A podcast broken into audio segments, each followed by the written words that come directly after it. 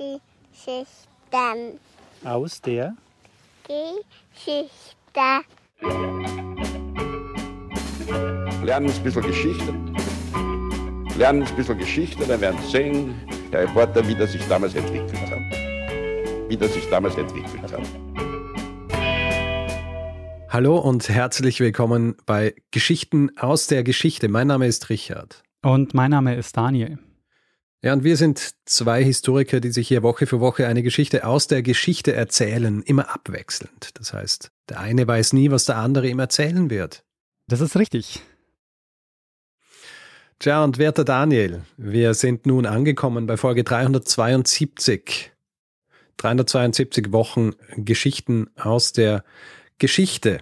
Kannst du dich noch erinnern, über was wir letzte Woche gesprochen haben? 371 war das. Oh ja, du hast eine Geschichte gemacht über Galla Placidia, die ja wahrscheinlich mächtigste Frau der Spätantike. Richtig. Ähm, zwei Dinge dazu. Ja. Mhm. Einerseits, ich habe das ja auch so angekündigt, dann eine Geschichte über die mächtigste Frau der Spätantike, die äh, gleichzeitig auch mit etlichen unterschiedlichen Kaisern verwandt war und ja. verheiratet auch. Das habe ich, glaube ich, nicht einmal erwähnt in meiner Beschreibung. Und jemand hat geschrieben, oder mehrere Leute haben geschrieben, hm, das kommt mir so bekannt vor. Als ob ich ein Déjà-vu hätte. Ja. Und ich habe tatsächlich auch einmal eine Folge gemacht über eine Frau, die ich bezeichnet habe als die mächtigste Frau der frühen Kaiserzeit. Ja, auch im antiken Rom. Ja. Also das war vorher ja, der frühen Kaiserzeit und nicht der Spätantike. Mhm. Und das war Agrippina, die jüngere. Das war Folge 183. Mhm. Und äh, ja, zwei sehr mächtige Frauen im antiken Rom, aber einige hundert Jahre voneinander getrennt. Wichtig. Aber ja, gibt tatsächlich mehrere mächtige Frauen im antiken Rom. Natürlich nicht annähernd so viele, wie es eigentlich geben sollte. Aber ja, so viel dazu. Sehr gut. Und jemand schreibt auf unserem Blog auch noch, weil ich habe ja am Schluss erwähnt, ja, es wurde in Ravenna viel gebaut, aber viel ist nicht übrig geblieben davon und eben vor allem dieses Mausoleum der Galla Placidia. Mhm. Manuel weist mich darauf hin, dass natürlich in Ravenna viele Bauten aus jener Zeit noch existieren, aber eben vor allem aus dem Jahrhundert danach, also 6. Jahrhundert vor allem. Mhm. Und er listet es auch auf. Also es gibt noch einige andere Bauwerke, die auch Teil des UNESCO-Weltkulturerbes sind. Also zum Beispiel das ähm, Baptisterium der Arianer oder das Mausoleum des Theoderich, die eben in erster Linie aus dem 6. Jahrhundert sind, aber auch welche aus dem späteren 5. Jahrhundert dann. Aber auf jeden Fall, er schreibt Ravenna, eine wunderschöne Stadt und lohnt sich, dorthin zu fahren. Ja, ein weiteres Reiseziel auf unserer Liste, ne? Hm, ja, sollte irgendwann einmal aus dem Haus gehen. ja. Ja, so viel dazu. Ähm, auch noch einiges anderes Feedback erhalten, aber das packen wir dann natürlich auch in die nächste Feedgag. Wunderbar. In diesem Fall, werter Daniel, wie schauen wir aus? Ist es Hast du soweit? Geschichte vorbereitet? Habe ich. Dann erzähl sie doch einfach. Magst du eine hören? Sehr gern. Sehr gut. Richard, im Jahr 1834 haben die Zwillingsbrüder François und Louis Blanc eine Idee. Sie haben an der Börse in Bordeaux gehandelt und sich gedacht, hm, wenn es eine Möglichkeit geben würde, im Vorhinein schon zu wissen, wie sich die Kurse entwickeln, dann könnten wir viel Geld verdienen. Ja. Aber wie lassen sich die Kurse vorhersagen? Also eine Möglichkeit ist, über Informationen zu verfügen, von denen man weiß, dass sie den Börsenkurs beeinflussen werden, aber die noch nicht Ja. bekannt sind. Insider Trading. Genau, ganz klassischer Insiderhandel. Als Insider werden Leute bezeichnet, die Kurse erhebliche Informationen haben und äh, das ist aber in den meisten Ländern eine Straftat. Hm. Die Brüder Blanc haben jetzt folgende Idee. Die Kurse an den anderen Börsen in Frankreich haben sich an Paris orientiert. Und wir sind im Jahr 1834 und es hat also eine Weile gedauert, bis die Postkutsche mit den aktuellen Kursen von Paris in Bordeaux angekommen ist. Mhm. Und sie sagen sich, naja, wenn wir jetzt eine Möglichkeit hätten, die Informationen über die Kurse in Paris schneller nach Bordeaux zu übertragen, dann können wir an der Börse reagieren, bevor die Kurse steigen oder fallen. Ja. Jetzt ist bloß noch die Frage, wie kriegt man die Informationen schneller nach Bordeaux als mit der Postkutsche? Ja, go on. Richard, wir sprechen heute darüber, wie die Brüder Blanc das erste flächendeckende Informationsnetzwerk der Geschichte mit einem Trick so manipuliert haben, dass sie sehr viel Geld verdient haben. Geld, das sie auch trotz ihrer späteren Verurteilung nicht verloren haben, nachdem die Sache aufgeflogen ist, zwei Jahre später. Stattdessen haben sie das Geld erfolgreich investiert und zwar in ein Gewerbe, das es zwar schon vorher gab, Aber François Blanc prägt es wie kaum ein anderer zu seiner Zeit. Er kauft sich nämlich Lizenzen für Spielbanken. Mhm. Unter anderem für eine in Monte Carlo, einem Stadtteil von Monaco. Und das ist heute wahrscheinlich eines der bekanntesten Spielcasinos der Welt. Und er macht Roulette zu dem Glücksspiel, wie wir es heute kennen. Ja, fantastisch. Es geht also heute um Börsenbetrug, Richard, und wie François Blanc zum Begründer der europäischen Spielcasino-Kultur wurde. Sehr gut. Es ist nicht verwunderlich, dass das alles irgendwie zusammenhängt, oder? Ganz genau. Richard, kennst du diese Geschichte? Hast du schon mal von François Blanc gehört? Ich muss dir ganz ehrlich sagen, ich habe irgendwo so im Hinterkopf, dass ich, glaube ich, mal einen Hinweis gekriegt habe dazu Mhm. ähm, und den überflogen habe und abgelegt habe als potenzielle Geschichte, aber nicht weiter verfolgt. Äh, Das wundert mich nicht, dass du den Hinweis bekommen hast, weil die Geschichte, wie sie die Börsenkurse manipuliert haben, ist spektakulär. Sehr gut. Es sind sehr viele Varianten dieses Betrugs überliefert, weil er in vielen Erzählungen über die Geschichte der Kommunikation erwähnt wird. Denn das, was die Brüder Blanc da machen, gilt als der erste bekannte und erfolgreiche Angriff auf ein Informationsnetzwerk. Mhm. Du erinnerst dich, sie wollen Informationen über die Börsenkurse in Paris schneller nach Bordeaux bringen, als die Postkutsche das tut. Mhm. Wir sind im Jahr 1834, das heißt, das Telefon fällt weg, weil das Pferd erst 1861 keinen Gurkensalat frisst. Nähere Mhm. Informationen dazu gibt es in Folge 358, wo wir über die Erfindung des Telefons sprechen. Ja. Die elektrische Telegrafie wird gerade zu der Zeit erst erfunden, also da gab es daher noch keine Verbindung zwischen Paris und Bordeaux. Das ja. fällt daher auch weg. Mehr zu der Geschichte hast du erzählt in Folge 175. Mhm. Brieftauben waren eine Möglichkeit. Und ja, das wäre mein nächster Tipp gewesen. angeblich war das auch der Weg, wie die Börsenkurse zwischen London und Paris ausgetauscht wurden. Aha. Aber die Brüder Blanc finden einen anderen Weg und zwar nutzen sie das erste funktionierende flächendeckende Informationsnetzwerk in der Geschichte, das zu der Zeit in Frankreich alle großen Städte miteinander verbunden hat. Und du ahnst es wahrscheinlich schon, oder? Was es für ein Informationsnetzwerk ist? Nein. Es ist die optische Telegrafie. ah. Mhm. Die optische Telegrafie, ich meine, im Grunde genommen gibt es das im Prinzip ja schon lange. Also Rauchzeichen oder Mhm. Leuchtsignale sind im Grunde ja auch Versuche, Informationen über die Ferne zu tragen. Mhm. Allerdings mit wesentlich weniger Möglichkeiten, sich auszudrucken, als man es dann jetzt bei der optischen Telegrafie hat. Also Mhm. die optische Telegrafie hebt die Kommunikationsmöglichkeiten im 19. Jahrhundert auf ein ganz neues Level. Wird im Englischen auch bezeichnet als Semaphore-Telegrafie. Mhm. Und das beschreibt es ganz gut, weil ein Semaphor ist ein optisches Zeichen zur Nachrichtenübermittlung. Ja. Äh, Das Wort kommt aus dem Griechischen und heißt so viel wie ein Zeichen tragend. Ende des 18. Jahrhunderts entwickelt der Franzose Claude Schapp ein System, das sich in den folgenden Jahrzehnten dann jetzt in ganz Europa verbreitet und dann so ab Mitte des 19. Jahrhunderts dann abgelöst wird von der elektrischen Telegrafie. Bis dahin hatte Frankreich wirklich das erste flächendeckende Kommunikationsnetzwerk. Also Paris war wirklich mit allen größeren Städten des Landes verbunden. Der Schapp hat sein System während der Französischen Revolution entwickelt und hat dann 1792 die gesetzgebende Nationalversammlung überzeugt von seiner Idee. Und so ist dann zwei Jahre später die erste Telegrafenlinie mit diesem optisch-mechanischen System entstanden. Äh, Und zwar 1794 zwischen Paris und Lille. Nachrichten konnten da über eine Distanz von 270 Kilometern verschickt werden, wofür 22 Stationen gebaut wurden auf dem Weg. Und auf diesen Stationen standen dann diese Semaphoren. Und du weißt wahrscheinlich, wie die optische Telegrafie funktioniert, oder? Naja, ich stelle mir vor, da steht einer auf der ersten Station und zu einem vorher festgelegten Zeitpunkt wird der quasi beobachtet von dem der bei der nächsten Station, macht seine Zeichen und so springt es dann von einer Station zur nächsten. Oder? Genau, allerdings war es so, das waren keine Menschen, die dann auf den Dächern standen, sondern das waren so Signalarme. Ah ja. Also die haben so Masten auf das Dach gestellt. Mhm. Also auf diesen Häusern, diesen Stationen waren diese Vorrichtungen, diese Semaphore, die hatten so schwenkbare Signalarme und die konnten unterschiedliche Formen darstellen.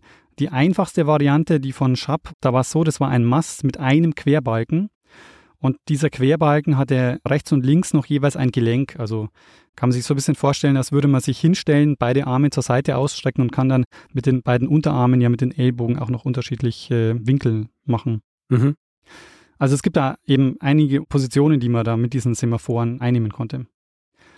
Und wenn man das hat, also man hat diese Häuserreihe oder diese Stationenreihe, die also jeweils einige Kilometer voneinander entfernt standen, wenn man das hat, dann kann man als nächsten Schritt ja natürlich sagen, okay, jedes dieser Signale oder jede dieser Stellungen steht für irgendwas. Also ein Code oder ein Buchstaben zum Beispiel. Und in dem Fall bei Schapp war es so, dass zwei aufeinanderfolgende Signale immer einen Code ergeben haben. Und diese Stationen waren jeweils so weit voneinander entfernt, dass sie sich mit einem Fernrohr sehen konnten. Und so sind dann die einzelnen Signale von einer Station zur nächsten übertragen worden. Also die Telegrafisten haben die Stellung des Semaphors mit dem Fernrohr bei der Nachbarstation beobachtet, haben das mhm. dann bei sich selber so eingestellt und dann ist es eben so immer weitergegangen. Mhm. Und so sind die Informationen dann für diese Zeit wirklich sensationell schnell von einem Ort zum nächsten gekommen. Auch wenn es einige Nachteile gab. Also zum Beispiel war man abhängig vom Wetter. Wenn es neblig oder regnerisch nee. war, konnte man eben nichts machen. Oder die Übertragung war natürlich auch im Dunkeln nicht möglich. Also nachts gab es auch keine, keine Möglichkeit, Nachrichten zu übertragen. Aber insbesondere kann man sich natürlich vorstellen, dass das Militär großes Interesse an der optischen Telegrafie hatte. Und das muss man auch sagen, es gab keine Möglichkeit, das für private Nachrichten zu nutzen. Also man konnte nicht gegen eine Gebühr eine Nachricht verschicken, wie wir es dann später von der elektrischen Telegrafie kennen. Ja. Da konnte man dann Telegramme verschicken. Das ging in dem Fall nicht. Also man hat zum Beispiel militärisch wichtige Informationen verschickt oder über die optische Telegrafie wurde zum Beispiel auch 1811 in ganz Frankreich die Geburt des designierten Thronfolgers verkündet, Napoleon II., der dann aber die meiste Zeit seines Lebens in Wien und nicht in Paris verbracht hat, wie ich in Folge 216 erzählt habe. Ja. In Frankreich entsteht dann jetzt in den nächsten Jahrzehnten, also ab 1794, das erste und größte flächendeckende Informationsnetzwerk, das es in der Geschichte gegeben hat. Es gab mehrere Telegrafenlinien mit einer Länge von insgesamt 5000 Kilometern mit über 550 Stationen über das ganze Land verteilt. Und man muss sich echt klar machen, was es für einen Unterschied gemacht hat. Also über Jahrhunderte hinweg war die Übertragungsgeschwindigkeit mehr oder weniger konstant. Also das war die Geschwindigkeit, die man mit Pferd und Booten zurücklegen konnte. Mhm. Die Eisenbahn hat dann schon eine gewisse Beschleunigung gebracht, aber die optische Telegrafie war nochmal wesentlich schneller. Seit 1823 gab es auch die Strecke Paris-Bordeaux, immerhin fast 600 Kilometer lang. Und eine Nachricht von Paris nach Bordeaux konnte über 81 Stationen innerhalb von, was glaubst du, wie lange hat die Nachricht gebraucht von Paris nach Bordeaux? 600 Kilometer, 81 Stationen. 81 Stationen. Naja, lass mich überlegen. Äh, der eine mit dem äh, Fernrohr schaut, aha, muss stellen. Das heißt, es dauert wahrscheinlich, äh, sagen wir eine halbe Minute oder sagen wir eine Minute. Also ich würde sagen ungefähr eineinhalb Stunden. Gar nicht so schlecht geraten. 95 Minuten heißt es.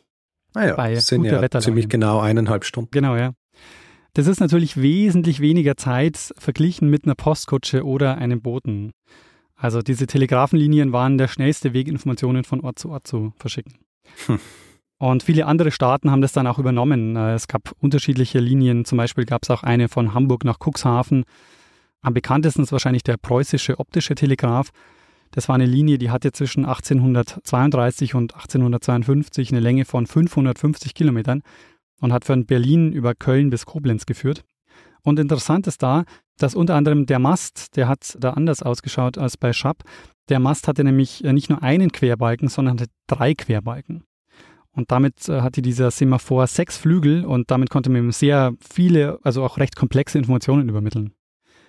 Aber ich habe dir ja eigentlich jetzt eine Geschichte versprochen, wie die Brüder Blanc die optische Telegrafie ausnutzen in betrügerischer Absicht, um viel Geld zu verdienen an der Börse. Also es gab keinen schnelleren Weg, um Informationen von Paris nach Bordeaux zu bringen, aber es gab auch eigentlich keine Möglichkeit für die Blancs, die optische Telegrafie zu nutzen, weil man durfte sie eben nicht für private Nachrichten benutzen.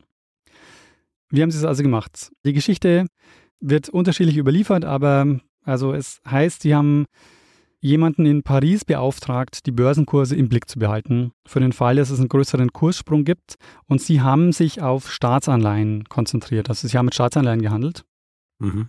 Sie haben jetzt also nicht alle Firmen oder alle Aktien im Blick behalten und haben darauf reagiert, sondern es ging wirklich so, sie haben sich konzentriert auf eine Staatsanleihe und haben gesagt, okay, wenn es da einen größeren Kurssprung gibt, dann müssen wir die Nachricht sofort nach Bordeaux bringen, weil wir wissen, dass die Börse in Bordeaux darauf reagieren wird. Mhm. Und im Grunde genommen haben sie die Information gebraucht, steigt oder fällt der Kurs der Staatsanleihen. Mhm. Und sie konnten aber nicht einfach einen Telegrafisten bestechen, um eine verschlüsselte Nachricht über den Börsenkurs Richtung Bordeaux zu schicken, weil die Nachricht direkt weiterleiten ging nicht. Weil es eben mhm. über diese Codes, also zwei Zeichen waren immer ein Code. Und das heißt, diese Telegrafisten haben bei der optischen Telegrafie nicht einfach Buchstaben verschickt, sondern haben Zeichen verschickt und zwei Zeichen waren immer ein Code und dann gab es ein Codebuch, wo dann um die 8000 unterschiedliche Codes festgelegt waren, was sie bedeuten. Mhm. Das macht das System im Grunde abhörsicher, weil sonst hätte man ja sagen können, wenn du weißt, was diese Zeichen bedeuten, dann hältst du einfach deinen Fernrohr drauf und dann kannst du quasi mitlesen, was da verschickt wird. Naja, immer die neuesten Nachrichten. genau, die neuesten militärischen Nachrichten. Und so hatten halt nur wenige Leute Zugriff auf diese Codebücher und diese Leute konnten dann eben die Nachrichten wieder dekodieren.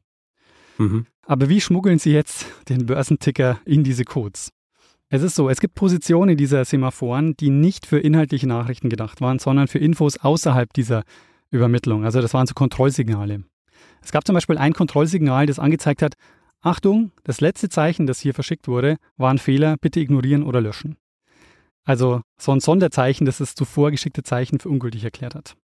Mhm. Und genau dieses Zeichen haben sie auch verwendet für ihre Nachrichten. Die Sache war allerdings noch ein bisschen komplizierter, weil es ist so, die haben die Codes nicht einfach nur von Paris nach Bordeaux geschickt, sondern erstmal nur bis Tours. Und Tours lag so auf halbem Weg. Mhm. In Tours wurde nämlich überprüft, ob überhaupt noch eine sinnvolle Nachricht übermittelt wird. Hätte sein können, dass inzwischen irgendwie falsche Zeichen weiter verschickt werden und dann hätte die Nachricht gar keinen Sinn mehr ergeben. Ja, Und so deshalb- stille Post, die Genau, halt das- einfach schief geht. Genau, dieses stille Postmotiv. Das hätte da passieren können. Deshalb haben sie es so gemacht, in der Mitte, in Tours, ist ein Telegrafist gesessen, der hatte das Codebuch, der hat die Nachrichten dekodiert und wenn die noch sinnvoll war, dann ging es weiter von Tours nach Bordeaux. Mhm. Das heißt, hätten sie die Fehlermeldung schon in Paris eingebaut, dann wäre die jetzt in Tours einfach weggefallen. Ja. Und deshalb haben sie es folgendermaßen gemacht, um auch nur einen Beamten oder einen Telegrafisten bestechen zu müssen. Also sie mussten zwei bestechen, weil es auch noch den Assistenten betroffen hat. Aber die zwei in Tours waren die entscheidenden. Sie haben es so gemacht. Sie haben einen Komplizen in Paris damit beauftragt, ein Päckchen mit Socken oder mit Handschuhen an den Telegrafisten in Tours zu schicken. Mhm. Ganz klassisch mit Postkutsche, das, da war noch kein Zeitvorteil dabei. Bei steigendem Kurs waren in diesem Päckchen Handschuhe, bei fallendem Kurs waren Socken drin. Mhm. Und dann hat der Telegrafist in Tours den vereinbarten Code geschickt für steigend oder fallend. Und dieses Zeichen, das haben sie sich vorher ausgemacht. Und gleich darauf wurde das Kontrollsignal verschickt, das angezeigt hat, Achtung, das war leider ein Fehler, bitte das Zeichen vorher löschen. Mhm. Und so mussten sie jetzt nur zwei Leute bestechen, den Telegrafisten und seinen Assistenten in Tours. Und in Bordeaux hat sich dann einer auf die Lauer gelegt, mit dem Fernrohr die Semaphorstation beobachtet und er hat eben das Zeichen vor der Fehlermeldung ausgelesen. Das haben sie sich eben vorher ausgemacht. Und der Vorteil war, dass diese als falsch markierte Nachricht, das war zwar der Code für den Börsenkurs, aber das ist aber nirgendwo in den Büchern aufgetaucht, weil dadurch, dass es als Fehler markiert war, Ja. ist es quasi ignoriert worden. Sehr gut. Das heißt, ein Code, der sich selbst löscht, mehr oder weniger Genau. automatisch. Aber dann habe ich, habe ich zwei Fragen. Das erste ist, die Geschwindigkeit ist also quasi halbiert worden, dadurch, dass ja die erste Strecke ohnehin mit der Kutsche zurückgelegt werden hat müssen. Genau, ja. Das heißt, es war einmal nicht ganz so schnell, wie es sein hätte können. Und das zweite ist, ist dann niemandem aufgefallen, dass ab Tour bei jeder Nachricht ein Fehler gemacht worden ist? Naja, es war nicht bei jeder Nachricht, sondern Oder halt in der Früh, wenn es darum gegangen ist, dass man die Börsenkurse durchgibt. ja, der Zusammenhang ist niemandem aufgefallen. Also weil es ist wohl öfter passiert, dass Fehler übertragen wurden oder dass Fehler passiert sind. Das heißt, das ist, glaube ich, Ja. gar nicht so ungewöhnlich gewesen. Und es ist dann aber nach zwei Jahren trotzdem aufgeflogen, aber nicht, weil jemand die Nachrichten entdeckt hat, sondern das ist aufgefallen, weil der Assistent in Tour, also die haben das zu zweit gemacht und der Assistent in Tour, der ist gestorben. Und er hat kurz vor seinem Tod einen seiner Verwandten ins Vertrauen gezogen Mhm. aber nicht, weil er, also soweit ich das verstanden habe, nicht, weil er das beichten wollte, sondern wohl eher, weil er dem den Job anbieten wollte. ja, ja. Und der hat die Sache aber angezeigt. Oh, na. Und ja, daraufhin sind die Brüder Blanc angeklagt worden und der Telegrafist ist auch angeklagt worden. Sie sind dann wegen Bestechung verurteilt worden, aber sehr glimpflich insgesamt davongekommen. Mhm.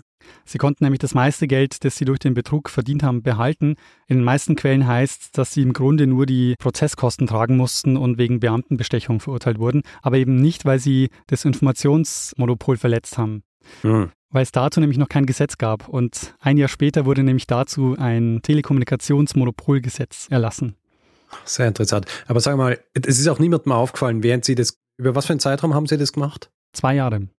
Zwei Jahre. Also ist niemandem aufgefallen, dass hier zwei Jahre lang Leute immer sehr, sehr gutes Gespür für die Kurse haben. Ja, genau. Ah. Das ist äh, in So. Bordeaux niemandem aufgefallen, dass sie Hm. diese Staatsanleihe sehr gut zu nutzen wussten. Jedenfalls, sie haben jetzt viel Geld verdient durch diesen, es wird auch öfter bezeichnet, als wäre das quasi der erste Hack. Ähm, also das ist so quasi, die Hacker-Geschichte wird oft so erzählt, dass sie quasi damit beginnt, weil es eben ein Informationsnetzwerk war, das sie quasi getrickst haben oder manipuliert haben. Ja. Jedenfalls dieses Geld haben sie jetzt dazu verwendet, in ein anderes Geschäft zu investieren, das auch mit Geld zu tun hat, auch mit Wetten zu tun hat, weil ich meine, Aktien sind im Grunde ja auch eine Wette halt auf die Zukunft. Hm. Aber die beiden verlassen jetzt das Börsenparkett und wenden sich dem Glücksspiel zu. Äh, die beiden gehen jetzt von Bordeaux nach Paris, wo sie eine Spielbank eröffnen, die sie aber kurz darauf wieder schließen müssen, weil Spielbanken in Frankreich verboten wurden 1837. Und deshalb weichen sie jetzt dann ins benachbarte Ausland aus. 1841 gründen sie die Spielbank Homburg. Und der Werbespruch der Spielbank Homburg ist heute, dass sie die Mutter von Monte Carlo ist. Okay. Und das nicht ganz so unrecht, denn François Blanc gründet zwar nicht das Casino in Monte Carlo, aber er übernimmt es ab 1863 und prägt das Glücksspiel der europäischen Spielbanken zu der Zeit wie kaum ein anderer. Also Blanc wird daher auch genannt der Magier von Monte Carlo.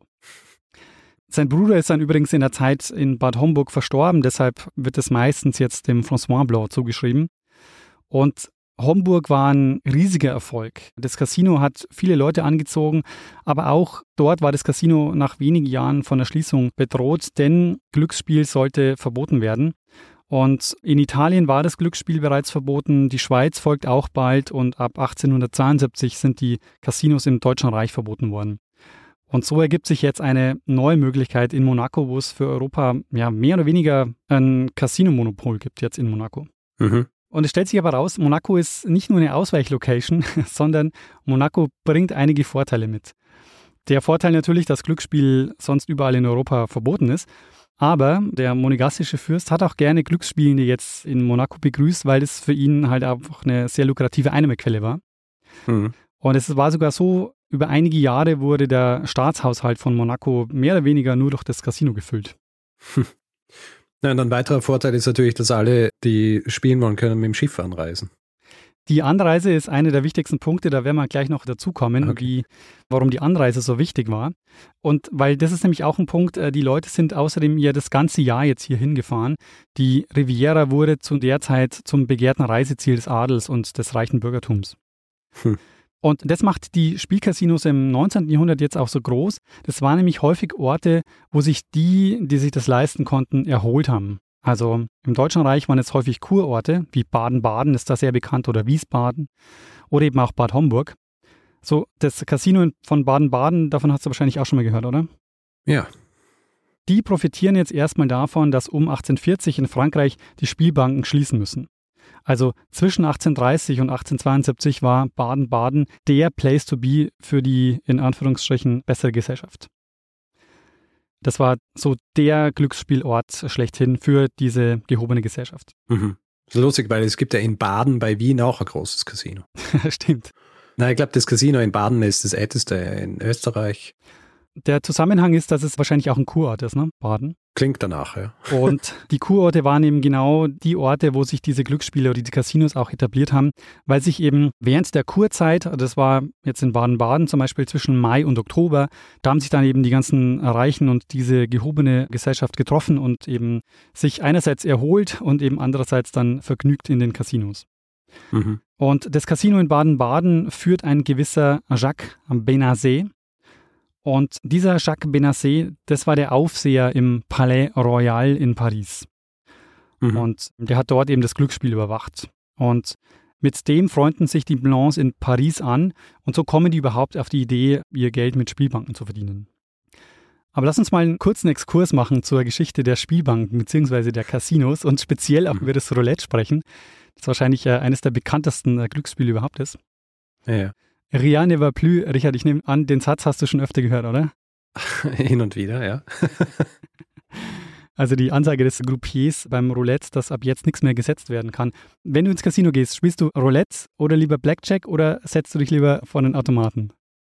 Ich, ich war ja bisher, glaube ich, zweimal in einem Casino. Mhm. Und ich glaube, da habe ich, da muss man ja am Anfang ein gewisses Kontingent Chips kaufen. Mhm. Und ich glaube, ich bin mit dem Kontingent zum Roulette-Tisch und habe alles auf eine Farbe gesetzt und habe es verloren. Und das war dann im Grunde mein Casino-Besuch. Kurzer Abend. Ja. Also übt Casino auf dich einen gewissen Reiz aus oder Glücksspiel? Ähm, na, nicht wirklich. Es ist immer zu umständlich alles.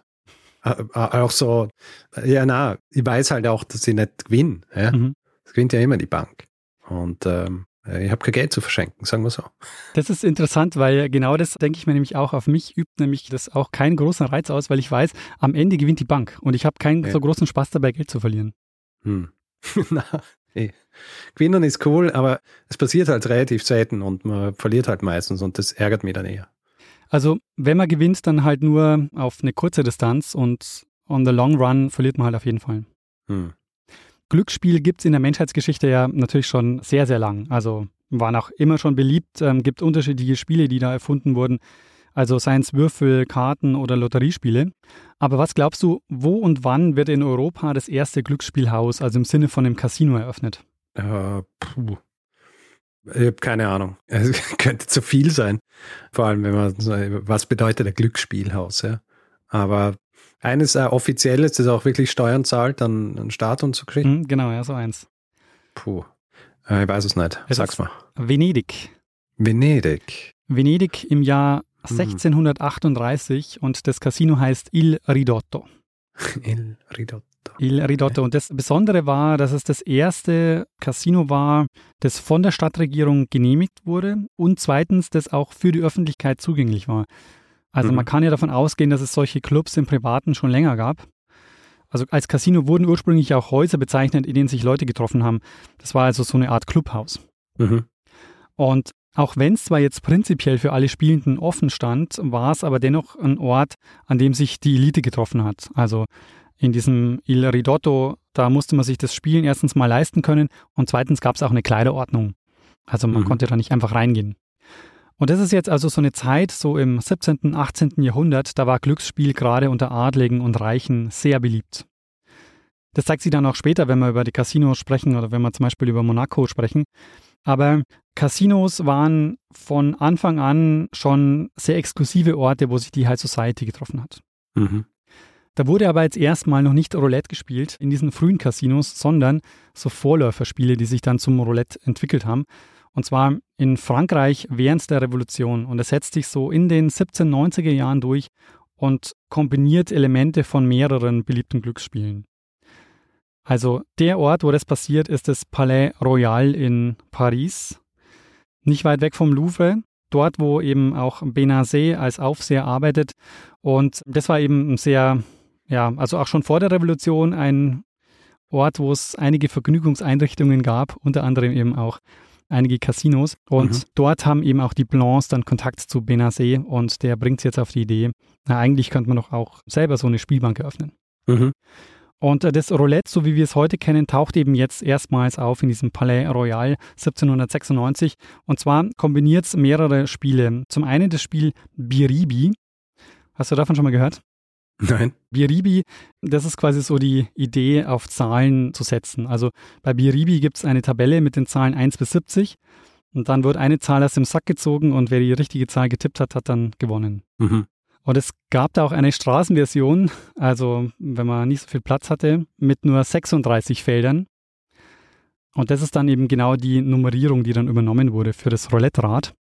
Mhm. Und dieses drehende Rad, das ist jetzt das nächste Element, das stammt ursprünglich aus England, ist dort in einigen Spielen verwendet worden. Zum Beispiel heißt ein Spiel Roly Poly oder ein anderes heißt Even and Odd, also gerade und ungerade. Mhm. Und das ist zum Beispiel schon sehr ähnlich zum Roulette, dieses Even and Odd. Da gab es nämlich 40 Slots, die waren noch nicht nummeriert, aber es gab 19 ungerade, 19 gerade und zwei Slots, bei denen die Bank gewonnen hat. Mhm. Und ja, sie nehmen dann eben die Nummerierung vom Biribiri und setzen sie dann auf dieses Rad, wie man es eben von Even and Odd kennt. Und ja, schon ist das Roulette fertig. Mhm. Taucht zum ersten Mal auf 1796 im Palais Royal. Und wir kennen diese Variante aber als amerikanisches Roulette. Weißt du warum? Du hast vorhin davon gesprochen, dass es zwei Felder gibt, wo die Bank gewinnt, oder? genau. Und bei dem, das wir kennen, gibt es eigentlich nur eines. Genau. Und beim amerikanischen Roulette gibt es zwei Nullen, also die Null und die Doppelnull. Mhm. Also es gibt im amerikanischen Roulette und eben auch in diesem ursprünglichen Roulette 38 Slots, wo die Kugel liegen bleiben kann. Mhm. Und zwar die Zahlen 1 bis 36 in Schwarz und Rot und die 0 und die Doppel-Null in Grün. Hm. Wir werden auf die Details gleich nochmal zurückkommen. Roulette heißt übrigens übersetzt aus dem französischen Rädchen. Das Prinzip ist ja einfach. Also eine Kugel wird in einen Kessel geworfen und der dreht sich dann und irgendwo bleibt die Kugel liegen und dann kann man die Gewinnzahl ablesen. Ja. Aber so einfach wie das Prinzip mit der Kugel ist, so komplex sind die Möglichkeiten, da Geld zu setzen. Also man kann natürlich auf eine Zahl setzen, auf, wie du es gemacht hast, auf Ja. gerade, ungerade oder auf rot oder schwarz. Das ist einfach, aber es gibt sehr, sehr viele komplizierte Kombinationen. Ja, ja. Du kannst ja auch so diese Drittel, also auf die Drittel setzen und all solche Dinge. Genau. Und dann gibt es Leute, die spielen, das nennt man dann System. Das heißt, die bauen dann, je nachdem, was sie gewonnen haben oder verloren haben, den nächsten Zug auf und Hm. setzen dann sehr komplex. Darauf will ich aber gar nicht näher eingehen. Es ist nämlich so, wenn man auf eine Farbe setzt oder auf Rot oder Schwarz, dann nennt man das eine einfache Chance. Mhm. Das heißt, setzt du richtig, kriegst du doppelt so viele Chips oder Jetons zurück, wie du gesetzt hast. Mhm. Es gibt aber auch die sogenannte mehrfache Chance.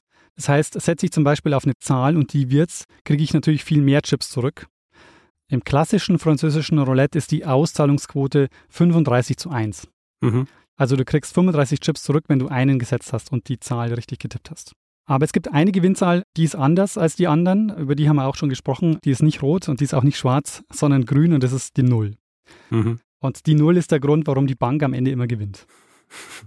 Ja.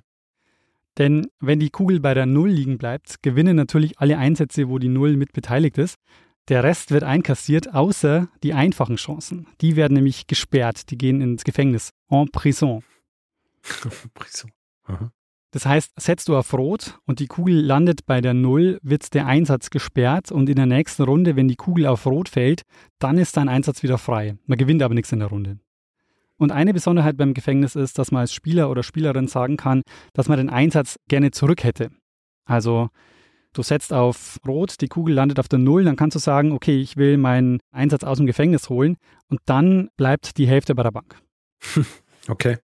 Der entscheidende Grund aber, warum die Null so wichtig ist und warum die Bank dadurch immer einen Vorteil hat, ist, dass alle Gewinne so berechnet werden, als gäbe es die Null nicht. Das heißt also, es wird immer mit 36 statt mit 37 Zahlen gerechnet und es führt dazu, dass die Ausschüttungsquote nicht bei 100% liegt, sondern eben ein bisschen drunter. Ja. Und man kann also kurzfristig Glück haben und klar da auch Geld verdienen, aber auf lange Sicht gewinnt eben die Bank deswegen. ja, deswegen immer nur kurz beim Roulette-Tisch stehen. genau. Und wenn man gewonnen hat, sofort abdüsen. Ja. Grundsätzlich immer gut. Äh, Der Unterschied zum amerikanischen Roulette, den haben wir jetzt auch schon besprochen, das ist die Doppel-Null. Also im amerikanischen Roulette gibt es eine weitere Null und die sorgt dafür, dass der Bankvorteil beim amerikanischen Roulette wesentlich höher ist, weshalb es eigentlich vorteilhafter ist, die europäische Variante zu spielen. Da ist der Bankvorteil geringer. Ja, ist halt schwierig, wenn du in den USA bist, gell? Genau, dann kannst du es dir nicht aussuchen. Hm. Aber es ist jetzt so, kommen wir mal zurück zu François Blanc. Der hat in Homburg Probleme, sich gegen die etablierten Spielcasinos durchzusetzen. Also ein voran Baden-Baden zum Beispiel. Und daher überlegt er sich eine Neuerung und sagt, hm, wir müssen einen Weg finden, wie das Roulette, das wir hier anbieten, attraktiver wird für Spieler und Spielerinnen. Und diese Neuerung, die sorgt jetzt dafür, dass die Bank weniger gewinnt als vorher. Aber er macht damit die Spielbank in Homburg attraktiver und bringt einen kleinen Wettbewerbsvorteil. Er entfernt nämlich die Doppel-Null.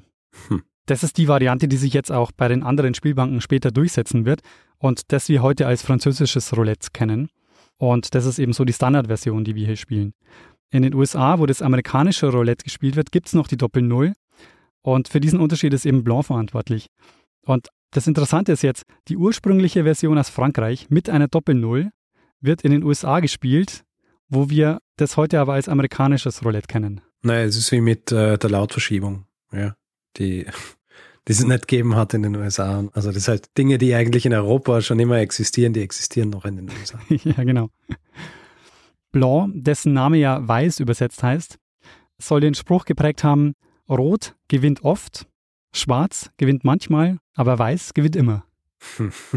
also eher. Naja.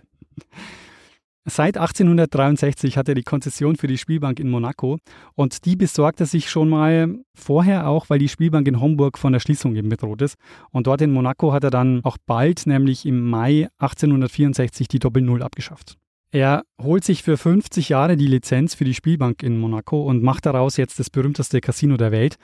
Monte Carlo, der Stadtteil, war zu dem Zeitpunkt noch kaum erschlossen. Also da standen kaum Gebäude, da waren kaum Straßen und es hieß auch noch nicht so. Es hieß nämlich Le Speluc und hatte keinen so guten Ruf. Auf Drängen von Blanc wurde dann die Gegend auch umbenannt um das Casino und wurde dann umbenannt zu Monte Carlo. Hm. Blanc investiert jetzt in Gebäude, in Hotels und in Straßen und auch in die Eisenbahn, indem er dafür sorgt, dass Monaco angebunden wird an das französische Eisenbahnnetz. Das war dann ab 1868 der Fall. Also die noblen Gäste sollten ja möglichst bequem und schnell anreisen können. Mhm. Und er erkennt nämlich, dass nicht das Casino das Problem ist, sondern die Hotels und die Verkehrsanbindung. Und auf diese Art und Weise schafft er es, dass Monaco zu einem Glücksspiel-Mekka für die reiche Elite Europas geworden ist. Die Lizenz in Monaco wurde nämlich seit den 1850er Jahren mehrfach vergeben, aber jedes Mal ist es zu einem finanziellen Desaster geendet. Und so sagt der monegassische Fürst nämlich dann irgendwann, lass uns mal in Bad Homburg nachfragen bei Blanc. Vielleicht kann der sich das vorstellen, aus unserem Casino hier einen Erfolg zu machen. Und ob er den Erfolg in Monaco wiederholen kann, den er jetzt in Homburg hatte. Und genau das passiert dann auch. Also der konnte sich das vorstellen. Er sagt, ja klar, ich komme gerne nach Monaco, weil er eben auch schon im Hinterkopf weiß, mir wird das Casino hier in Homburg sowieso bald geschlossen. Mhm. Und er hatte halt auch insofern diesen Weitblick, also weil er eben spätestens mit dem Verbot der Casinos im Deutschen Reich 1872 war jetzt Monaco der Glücksspielort in Europa. Und so hat der Mann, der, der die optische Telegrafie genutzt hat für einen Börsenbetrug, die europäische Casinokultur geprägt wie kaum ein anderer, indem er das Roulette um eine Null erleichtert hat und in Monaco das berühmteste Casino der Welt aufgebaut hat. Fantastisch. François Blanc ist in der Schweiz gestorben und zwar in meinem Lieblingskanton. Ähm, Appenzell Hinterroden. Stimmt, den habe ich jetzt gar nicht im Blick gehabt. Äh, Wallis. Ah, Wallis. Ja, Wallis. du hast da interessante Verbindungen zu allen. Äh, zu vielen Kantonen hin. Bist du sicher, dass Wallis heißt? Es war, ähm, also ja, im Wallis, er war aber weder Walliser noch Walliser. Und was war er dann? Achso, ja, weder noch, gell? Also, er ist ja nicht Er war, daher. Stimmt, er war, ja. er war Franzose. Ah ja, er hat nur im Wallis gelebt. Sehr Ähm, gut. Dort ist er dann 1877 gestorben und die Leitung der Spielbank hat dann seine Frau übernommen. Naja. Soweit ich das gelesen habe, läuft es in den letzten Jahrzehnten aber wirtschaftlich nicht mehr so besonders gut. Also die Blütezeit des Casinos in Monaco ist längst vorbei, da ändert jetzt auch James Bond nichts. Also die Spielcasino Metropole ist inzwischen natürlich Las Vegas, wo es auf dem Las Vegas Strip ja super viele Hotels und Spielcasinos gibt. Aber das ist halt auch nicht mehr vergleichbar mit der ja, Spielcasino-Tradition im 19. Jahrhundert, wo ja nur ein kleiner elitärer Zirkel gespielt hat. Ja. Und das ist zwar in Las Vegas jetzt anders, aber ich bin mir jetzt ehrlich gesagt nicht so sicher, ob es dort noch so gut läuft, ob nicht das eigentliche Geschäft mittlerweile online passiert.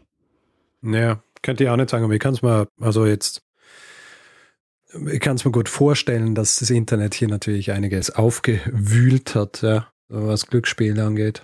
Ist natürlich auch für viele viel sinnvoller, Glücksspiele übers Internet anzubieten, weil du brauchst keine Hardware, brauchst keinen Ort Genau. und kannst den Leuten aber genauso das Geld aus der Tasche ziehen wie, wie in einem Casino. Ja, genau. Und ähm, ich meine, der Vorteil im Casino ist halt, du kannst es halt noch zu einem Erlebnis machen. Das ist ja auch der Vorteil von Las Vegas, dass du halt einfach diese Kulisse hast, die, die einen halt so mitnimmt. Hm. Und die Kulisse, ich meine, das muss man ja auch sagen, diese Spielcasino-Tradition hat ja auch bedeutet, wenn sich da diese Elite getroffen hat, das war für die ja auch so ein soziales Event, dass man sich halt dann so jedes Jahr in Monaco getroffen hat und dann sich gezeigt hat, wie viel Ja, Geld ja. man nicht hat. Ja, ich glaube natürlich. Ich meine, viele dieser alten Casinos in Europa, die schauen ja auch entsprechend aus. Das ist nicht so wie in Las Vegas, dass dann irgendwie eine Pyramide ist, die Ja, genau. Ein Ding daherkommt. Oder das ist ja auch das Interessante in Las Vegas, dass dort einfach viel so kopiert wird an Monumenten oder an Gebäuden, die in Europa stehen. Ja, Ja, man so ein bisschen ja. dieses europäische Flair in, in Las Vegas hat. Aber die großen alten Casinos in, in Europa, die schauen ja auch eher würdiger aus. Das sind ja auch prächtige Bauten und so weiter. Genau, ja. Ja, gerade in Monaco ist es ja auch, das ist ja natürlich so ein Palais, das so richtig Hm. Aber genau, das ist eben die alte Spielcasino-Tradition. Ja. Und ist halt in erster Linie für die gewesen, die sich leisten haben können, Geld zu verlieren. Ja. Genau. Und die das halt auch genutzt haben für zum einen natürlich als soziales Event, aber eben auch so zur Erholung. Die haben dann Urlaub gemacht dort Hm. oder eben Kurzeit verbracht haben, wie in Baden-Baden zum Beispiel. Ja, ja. So ein bisschen Kneipen gehen und dazwischen Genau. Geld verlieren. abends ein bisschen Geld verlieren. Ähm, Ja. Die Geschichte mit dem optischen Telegraphen übrigens und der Börse, die kommt auch in einem sehr bekannten Roman vor, nämlich beim Graf von Monte Cristo. Ah, Da setzt nämlich der Protagonist eine falsche Nachricht ab über die optische Telegrafie und das führt dann zu einem Kurssturz an der Börse. ah, in die andere Richtung quasi. genau, Ja, Kursmanipulation richtig. statt Insider-Trading. Äh, Richard, Sehr das war meine Geschichte über den ersten Betrug durch die Manipulation eines Kommunikationsnetzwerks und wie daraus das moderne Roulette wurde. Sehr, sehr schön. Eine schöne Verknüpfungsgeschichte wieder. Also Verknüpfungsgeschichte in dem Fall auch, weil sie uns wieder so viel sagt über die Welt, in der wir heute leben, warum die so ist. Naja, Auch sehr lustig zu sehen oder lustig, auch interessant zu sehen, dass einfach sobald es was gibt, was manipuliert werden kann, wird es manipuliert. ja, Auf, auf welche Art auch immer. Ja.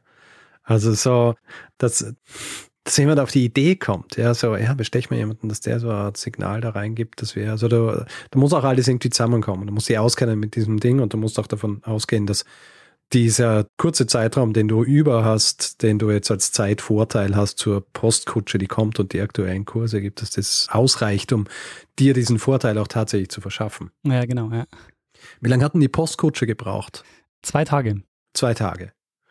Okay, das heißt, Sie haben tatsächlich, wenn Sie jetzt so von Paris nach Bordeaux, haben Sie einen Tag Vorsprung gehabt. Genau, ja. Also sie hatten zwar nur die Hälfte, aber das hat locker ausgereicht. Hm. Den Hinweis für die Börsenbetrugsgeschichte habe ich übrigens von Carsten bekommen. Mhm. Und zum optischen Telegraphen, da hat mir Martin vor einigen Jahren schon einen Hinweis geschickt. Und ich muss ehrlich sagen, diese Geschichte wollte ich ewig schon machen, was zur optischen Telegrafie. Aber mir hat noch Mhm. so ein Aspekt gefehlt, weil ich ja wusste, dass du die optische Telegrafie kennst, ja prinzipiell. Ja. Deshalb wollte ich nur irgendwas Besonderes dabei haben und dann kam jetzt diese Verbindung zum Börsenbetrug dazu und da dachte ich, ja, perfekt. Die Spielbank in Monaco, Börsenbetrug, perfekter Zeitpunkt. ja, fantastisch. Sehr gut. Na, ich bin ja, also ich weiß jetzt gar nicht von wem ich diesen, aber ich kann mich erinnern, dass ich einen Hinweis gekriegt habe dazu, zu äh, diesem ersten Hack. Andererseits, ich weiß nicht einmal, ob ich, vielleicht habe ich es irgendwo gelesen und habe mir gedacht, ah, das könnte interessant sein und Mhm. habe ich es dann aber irgendwie äh, nur mal abgelegt. Aber eine sehr spannende Geschichte. Kennst du das bekannteste Semaphorzeichen überhaupt? Äh, nee. Das Peace-Zeichen. Ah, es ist ein Semaphorzeichen. Ein Peace-Zeichen sind zwei Semaphorzeichen, die stehen für Nuclear Disarmament. Ah, interessant. Also ist eben im Zuge der Mhm, ja. Anti-Atomwaffen-Geschichte entstanden. Ah, und cool. ist eben Kombi aus zwei Semaphoren. ja, noch was gelernt. Sehr gut. Du auch. Sehr gut. Das ist, ähm, das, ist das äh, Beste. Hast du literaturspezifische hierfür oder hast du ja wahrscheinlich unterschiedliche äh, benötigt für die zwei unterschiedlichen Geschichten, oder? Genau, aber ein Tipp vielleicht, den ich sehr interessant fand, nämlich das Buch Roll the Bones von David Schwartz. Da gibt es eine Casino Edition, wo es also wirklich sehr anschaulich um die Geschichte der Casinos geht. Und äh, ja, das kann ich sehr empfehlen. Und in diesem Buch, muss ich sagen, stecken auch noch einige Folgen drin. Ja, sehr gut. Dann werde ich es mir nicht kaufen, weil du wirst wahrscheinlich hier schon Eselsohren reingemacht haben oder Marker und so. Ja, nächste Folge. Digitale Eselsohren. Ja, digitale Eselsohren. Sehr gut. Sehr schöne Folge. Wieder einiges gelernt hier. Hast du dem Ganzen noch irgendwas hinzuzufügen oder sollen wir äh, jetzt übergehen zum Feedback-Hinweis-Blog? Na, ich würde sagen, gehen wir mal über zum Feedback-Hinweis-Blog. Sehr gut. In diesem Fall, wer Feedback geben will zu dieser Folge oder auch anderen, kann das per E-Mail machen. Feedback at geschichte.fm kann es direkt auf unserer Website machen. Geschichte.fm, da kann man unter jedem Eintrag kommentieren. Ist ganz cool, weil wenn es Dinge sind, die andere auch sehen sollten, irgendwie erweiterte Hinweise und solche Dinge, dann bietet sich das immer an. Wer uns auf den diversen Plattformen Feedback geben will oder folgen, wir sind auf Twitter, Facebook, Instagram, mit Geschichte FM und auf Mastodon, also im Fediverse sind wir auch. Findet man am einfachsten, indem man auf geschichte.social geht. Dann wird man auf unser Profil geleitet. Und wer uns Reviews schreiben will, also über uns und das Ganze auch bewerten mit Sternen und also Zeug, kann es zum Beispiel auf Apple Podcasts machen oder panoptikum.io. oder grundsätzlich einfach überall, wo man Podcasts bewerten kann. Und wer gerne ein T-Shirt hätte oder eine Tasse oder einen Beutel, der geht am besten oder die geht am besten auf geschichte.shop. Und wer keine Lust hat, hier in diesem Podcast Werbung zu hören, es gibt zwei Möglichkeiten. Die eine via Apple Podcasts, da gibt es den Kanal Geschichte Plus. Oder bei Steady, da gibt es die Möglichkeit für 4 Euro im Monat, sich den Feed zu kaufen. Und dann erhaltet ihr jeden Mittwochvormittag die aktuelle Folge ohne Werbung. Alle Infos dazu findet ihr unter geschichte.fm slash steady.